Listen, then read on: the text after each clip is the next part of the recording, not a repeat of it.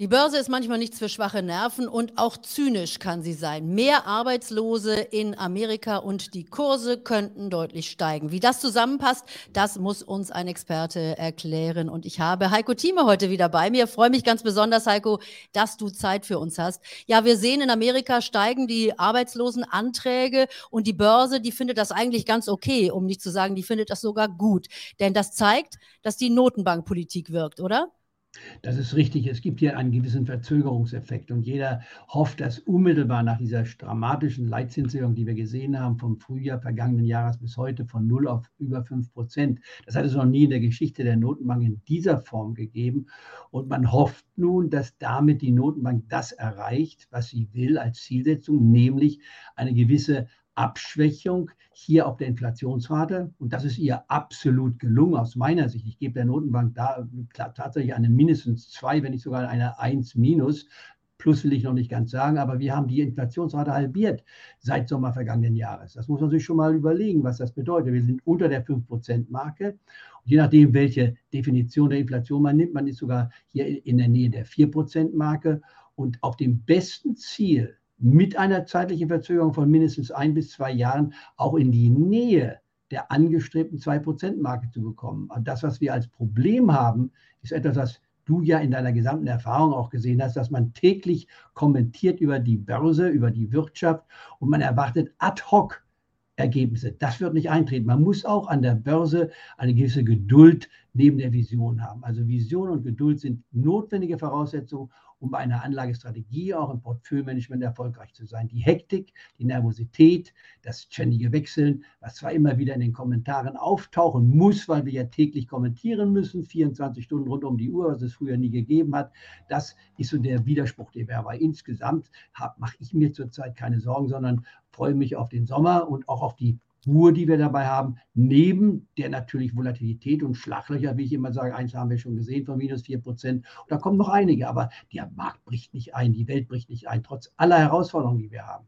Das ist ganz spannend, denn äh, alle Experten, über die man liest, diese ganzen großen Fondsmanager, die ganzen großen Geldverwalter, die warten ja eigentlich drauf, dass es doch jetzt einen deutlichen Dämpfer an den Märkten gibt. Und den gibt es einfach nicht. Wenn wir uns das Ganze jetzt auch mal angucken, aus amerikanischer Sicht, der S&P 500 ist da ja ganz wichtig, äh, der hat ja noch nicht so gut performt übrigens wie unser DAX, aber äh, auch der ist auf dem Weg nach oben. Und da wartet man jetzt natürlich auf diese Signale, ob die Notenbank eine Pause zumindest mal machen kann mit den Zinserhöhungen oder vielleicht schon am Ende ist auch, du hast es gerade angesprochen, wir haben das noch nie gesehen, so einen starken Zinsanstieg. Und wir haben ja so ein leichtes Rumpeln in den ersten Monaten des Jahres gesehen in der Bankenbranche, denn so ohne weiteres geht das alles natürlich nicht spurlos an den Bilanzen auch vorbei. Denn die Banken sind ja positioniert in einer Niedrigzinswelt gewesen und plötzlich äh, hat sich das Ganze innerhalb eines Jahres verändert. Also der S&P wartet auf diese Impulse, dass die Notenbank sagt, wir machen nicht weiter. Was glaubst du, was da nächste Woche passiert?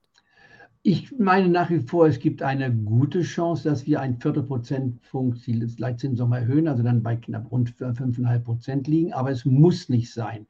Wenn wir keine Leitzinserhöhung bekommen, was ich also nicht ausschließe, ist nicht mein bevorzugter äh, Bereich, dann äh, wird die Notenbank gleich einen Satz hinterher schieben und sagen, wir warten ab, ob es schon der Zinsgipfel ist oder wir noch etwas weiter die Zinszügel anziehen werden. Also man will sich die Option offen lassen, während die Europäische Zentralbank ganz klar gesagt hat, und ich nehme Frau Lagarde beim Wort und halte sie auch für absolut eine Frau, der man vertrauen kann, wir werden in, in Europa die, die, die, durch EZB die Leitzinsen nochmals um, mindest, um ein Viertelprozentpunkt erhöhen und wahrscheinlich noch im weiteren Sommerverlauf eine zweite Erhöhung bekommen. Warum? Weil wir hinter der USA Leitzinsentwicklung hinterherhinken. Wir kommen ja auch von minus 0,5 Prozent, wenn die USA von 0 Prozent anfingen. Also wir, haben noch ein gewisses Aufholpotenzial hier, um das Zinsniveau äh, auf einer akzeptablen Basis zu haben, bevor wir dann auch wiederum die Inflationsrate deutlich weiter sich zurückbilden sehen, was übrigens auch dort in Deutschland und in Europa der Fall ist. Wir kommen von 10 Prozent und liegen um die 6 Prozent Marke. Also wer das nicht beachtlich findet, ich weiß nicht, was man will. Wir wollen alles ad hoc erreichen. Und das ist der äh, Punkt, den man nun, wenn ich jetzt seit gut 50 Jahren dabei bin, dann muss man ein bisschen Geduld haben. Man muss auch mal Schieflagen wegstecken können. Jeder wird Schieflagen, auch ich habe mit Schieflagen leben müssen. Ich habe mir gerade jetzt Herrn Drackenmüller angehört, ich war den sehr äh, schätze, Stanley Drackenmüller im Interview in Bloomberg gestern, der gesagt hat, wisse, ich habe äh, Ende der 90er Jahre, hat er also zwölf Werte genommen auf der Dotcom-Phase heraus, die er leer verkauft hat. elf Stück, äh, zwölf Stück sogar, zwölf Stück sogar. Mit 200 Millionen Euro ging er, oder Dollar ging er short. Innerhalb von drei Wochen hat er sich wieder eingedeckt und hat einen Verlust von 600 Millionen, von dem Dreifachen akzeptiert, was er investiert hat. Also eine katastrophale Schieflage, wenn man so will. Alle diese Unternehmen sind im Nachhinein alle pleite gegangen. Also, Schlussfolgerung. Seine ursprüngliche Analyse war absolut richtig. Man konnte nur den Druck nicht aushalten, dass man temporär schief liegt. Und das passiert vielen Profis und auch den Privatanlegern. Und ich versuche hier etwas, sagen wir, mehr äh, Weitblick zu verbreiten und nicht immer zu sagen, so muss es so unbedingt sein. Wenn ich eine Schieflage habe, ich kann Schieflagen ein, zwei Jahre durchhalten. Äh, es sei denn, ich täusche mich total, dann ist es was fatal. Aber solange die Größenordnung, wie man investiert, nicht zu stark sind, dass man also kein Klumpenrisiko hat, kann man auch selbst temporäre Schieflagen absolut verkraften.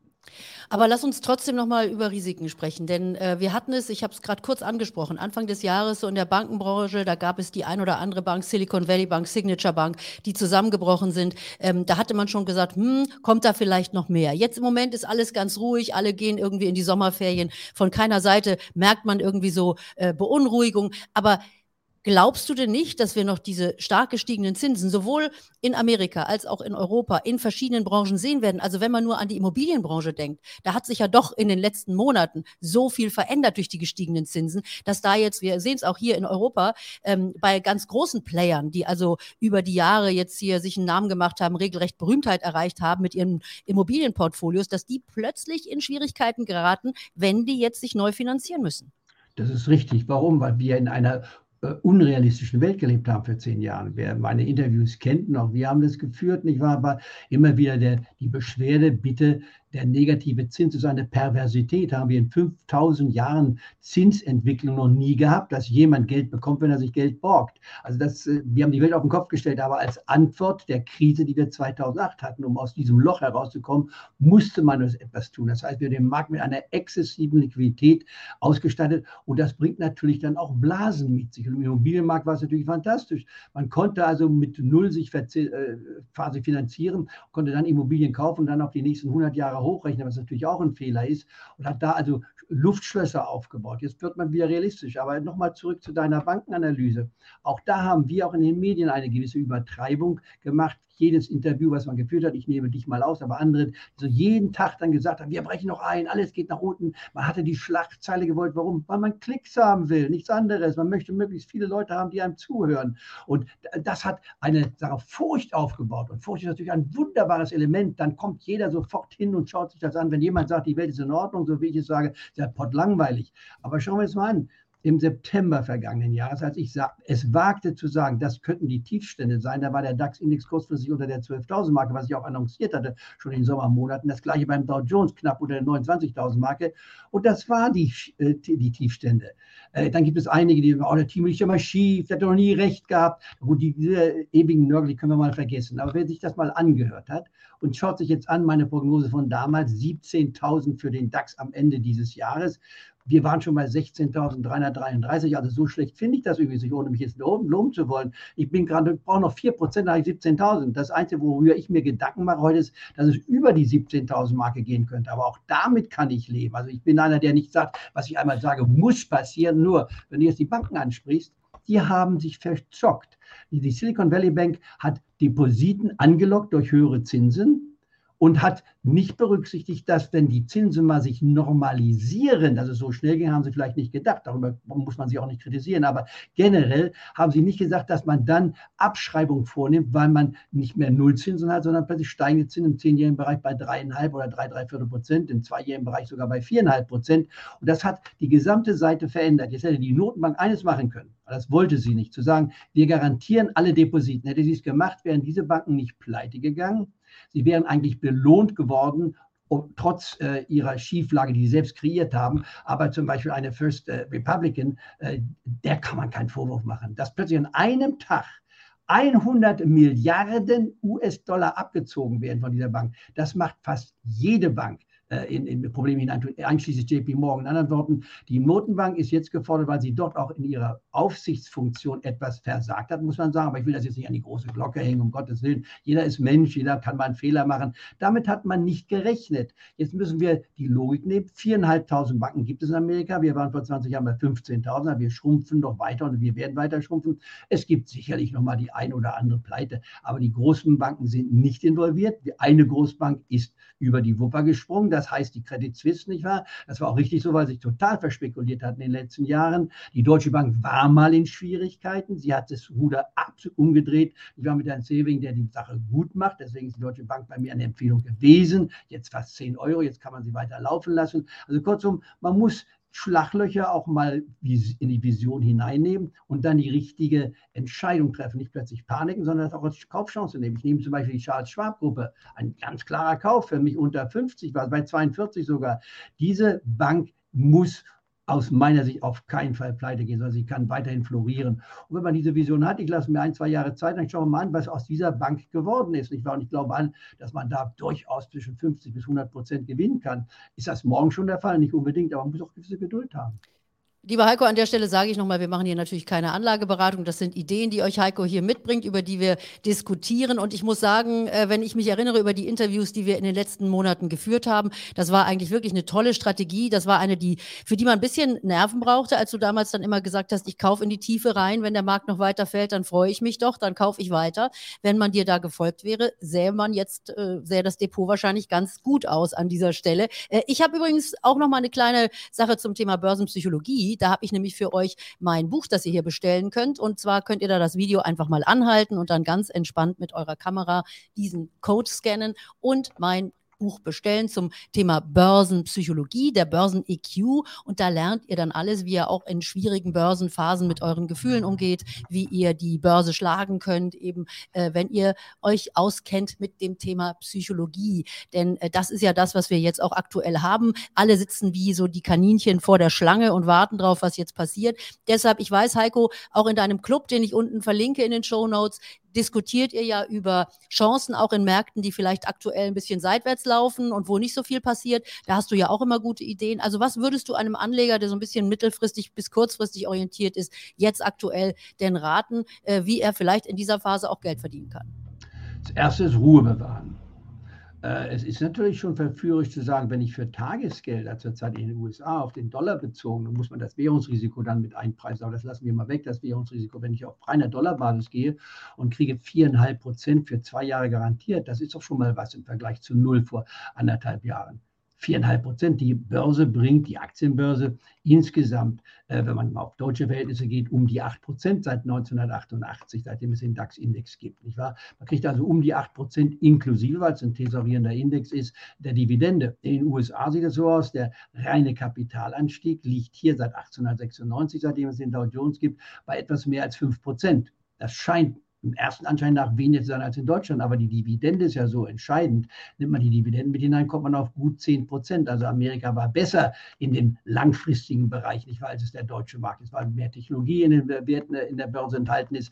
Die Amerikaner sind fortschrittlicher, haben die Neuzeit immer mehr, sagen wir mal, mitkreiert durch ihre Entwicklung, die wir haben. Internet kommt nicht von Deutschland, kommt von den USA her, vom Militär übrigens her. Und jetzt kommt die Artificial Intelligence. Das ist das Neueste, was wir haben. Und das wird uns über die nächsten 20 bis 30 Jahre Jahren ganz entscheidend prägen. Aber im Gegensatz zur Dok Kommenblase muss es nicht zu solchen Exzessen kommen. Und hier ist auch Nachhaltigkeit geboten. Und die AI-Frage ist, oder die KI, deutscher künstliche Intelligenz, das wird das kommende Thema sein. Nur bitte, auch hier wird es Mega-Pleiten ergeben, weil plötzlich alle Leute hinlaufen, wahnsinnig viel bezahlen. Ich habe zum Beispiel mal einen Wert hier, äh, der, der interessant ist, nicht wahr? Man sich äh, Werte anschaut, die hier in diesem Bereich interessant sind, wie Netflix äh, wurde genannt, mal, nicht wahr, aus anderen Gründen. Ich habe sie empfohlen, da war sie halb so teuer, sie 60, 70 Prozent gefallen ist, nicht wahr?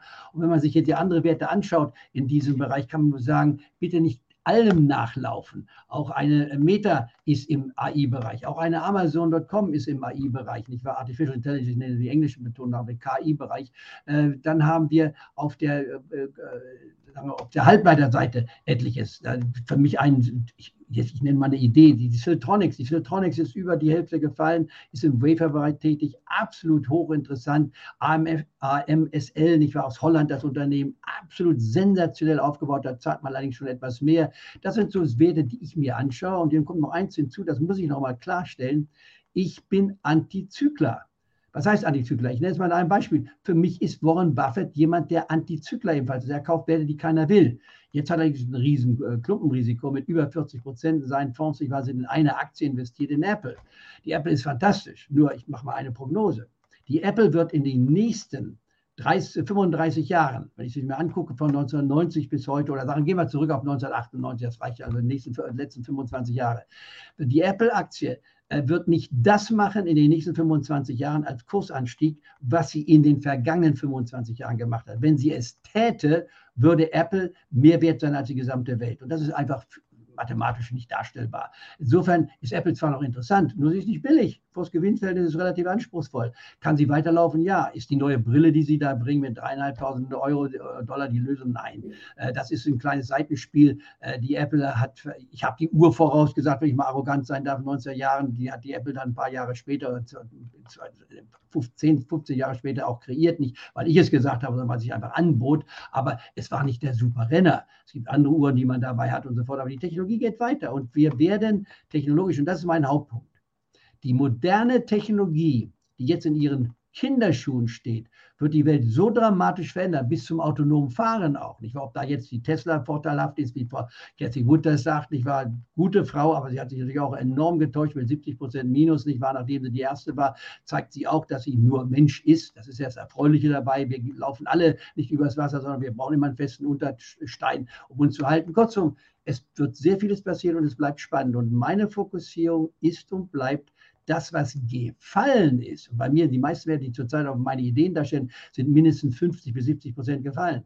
Da werden nicht alle von den Ideen richtig liegen, aber für mich sind das die Investitionen, wo ich anfange einzusteigen. Und ähnlich wie Warren Buffett, nochmal nachkaufen, wenn es schwächer wird.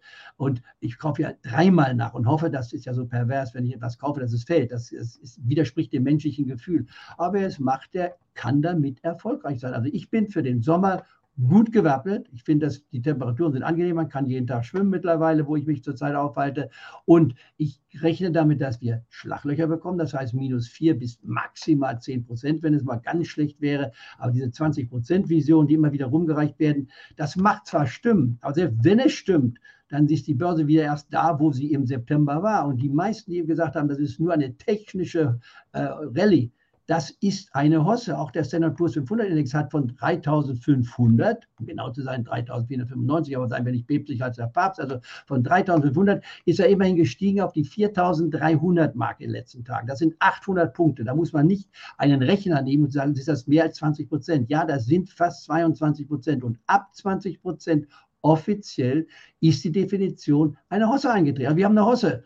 Und äh, wir haben der Hosse bei, im Freiverkehrsmarkt natürlich, da sind nur wenige Werte da. Und das Hauptthema, was wir natürlich auch noch anstrengen müssen, diese momentane Hosse basiert auf sehr wenigen Werten, auf einer Handvoll von Werten, ähnlich wie wir es bei den Fängeaktien hatten 2020, 2021 und auch 2022. Da wird übertrieben.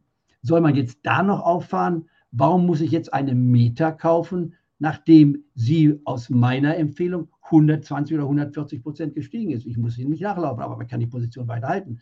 Ich habe andere Ideen, zum Beispiel im, im äh, Biotech-Bereich? Die beiden Unternehmen, die die Welt gerettet haben von der Corona-Krise. Das ist BioNTech, das deutsche Unternehmen mit türkischem Management übrigens, nicht wahr? Und dann die Moderna, das amerikanische Unternehmen mit armenischem Management, nicht wahr? Was wiederum die Flüchtlingsfrage positiv mal darstellt, dass es wichtig ist, dass wir Leute aus dem Ausland reinlassen, damit sie sich entwickeln können. Und beide Unternehmen sind zurzeit 70 Prozent von ihrem Höchststand gefallen gefallen. Da fange ich an zu investieren. Und ich hoffe, dass es weiter runtergeht. Aber ich rechne damit, dass wir in den nächsten zwei, drei Jahren eine Chance haben, neue Medikamente im medizinischen Bereich oder im biotechnologischen Bereich zu finden, die das Krebsthema etwas mehr eingrenzen kann, dass wir schon die absolute Lösung finden werden. Also ich will nicht träumen, aber da wird einiges in den nächsten Jahren passieren und davon müssten oder dürften und könnten diese Unternehmen profitieren. Deswegen fange ich dort an zu investieren, nicht riesen Beträge. Aber ich fange erst einmal im halben oder ein Prozent an und wenn es wieder 15 Prozent zurückgeht, lege ich nach. Also eine ganz konsequente Anlagestrategie, nicht wahr? Die wir haben auch die Fresenius, die Muttergesellschaft und VW, Schieflage von Heiko Thieme, totale Schieflage. Das größte Unternehmen, äh, Autounternehmen in Deutschland, äh, hat eine äh, Kursgewinnverhältnis, das im einstelligen Bereich ist und eine Dividende von über 6 Prozent, was ich kann doch warten. Ich kann ein, zwei Jahre warten, dann muss ich nichts an dem Preis verändern. Wenn die Dividende bleibt, habe ich fast den Durchschnitt des Marktes damit schon erreicht. Also ich bleibe auf meiner Basis, habe meine Vision, aber äh, Artificial Intelligence, also Künstliche Intelligenz, ist die treibende Kraft der Zukunft nur zur Zeit eine gewisse Pause, Sommerpause habe ich schon lange vorher definiert. Äh, würde man sagen, die 15.000 Mark beim DAX können wir sehen. Wir können auch beim Dow Jones Index nochmal 1.000 Punkte oder 2.000 Punkte zurückfallen. Der Standard Poor's 500 Index wird die 4.000 Marke unterschreiten, aber die 3.500 Marke sehe ich nicht unbedingt.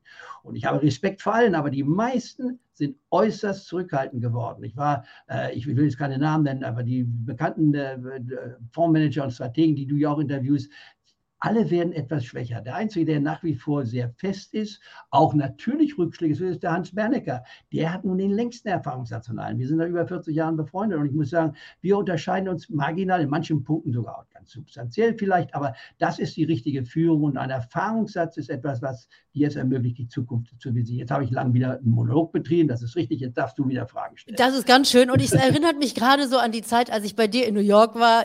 Wir haben diese Anekdote schon hin und wieder hier auch im Money Talk erwähnt, wenn du so lange sprichst, äh, als ich neben dir stand und du deine Telefonhotline besprochen hast. Das war ein ähnliches Gefühl, aber du, wenn ich jetzt nicht den Kaffeeauto, wenn der Kaffeeautomat nicht so laut wäre, dann hätte ich mir jetzt schnell einen Kaffee gezogen, aber das hätte so laut gerumpelt. Aber ich danke dir trotzdem, denn das waren ja wahnsinnig viele Ideen, die du uns mitgebracht hast. Ich verlinke deinen Club, da gibt es noch viel mehr von dir und ich weiß, du hast ein neues Format auch mit einer Minute. Das ist ein Shorts-Format, oder?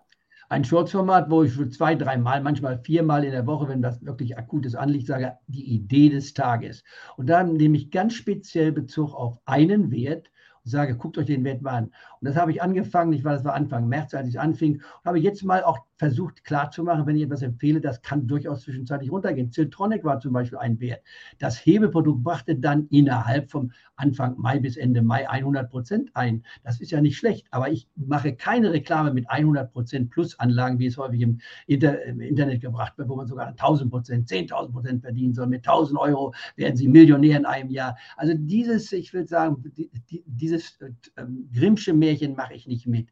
Rationell bleiben ist äh, die, die Losung Lösung. Wer 10 Prozent im Jahr erreicht, liegt gut. Wer 20 erreicht, ist Weltmeister. Der ist auf dem Niveau von Warren Buffett und der macht das nun seit langer Zeit schon mit 92 Jahren. Immer noch arbeitsfähig, nicht wahr?